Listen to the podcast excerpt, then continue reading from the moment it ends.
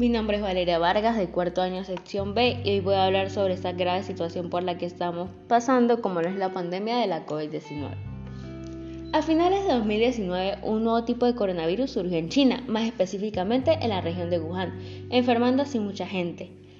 Estas personas presentan síntomas gripales unidos con fiebre, tos, dificultad para respirar, síntomas típicos de un resfriado como dolor de garganta, congestión o goteo nasal, escalofríos, dolor muscular, dolor de cabeza, pérdida del sentido del gusto o del olfato, náuseas o vómitos, diarrea y cansancio.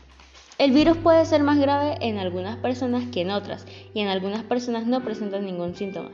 Las autoridades de salud de Venezuela informaron el domingo que durante las últimas 24 horas registraron 1.327 nuevos contagios de la COVID-19 para superar la cifra de los 260.000 casos. El total de contagios es de 260.740, pacientes recuperados 240.933, el 92%. Casos activos actuales 16.849.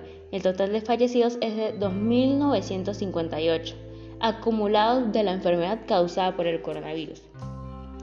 Asimismo, en la actualidad hay 16.849 casos activos, de los cuales 11.043 se encuentran en hospitales, 5.218 en centros de diagnóstico integral y 588 en clínicas privadas.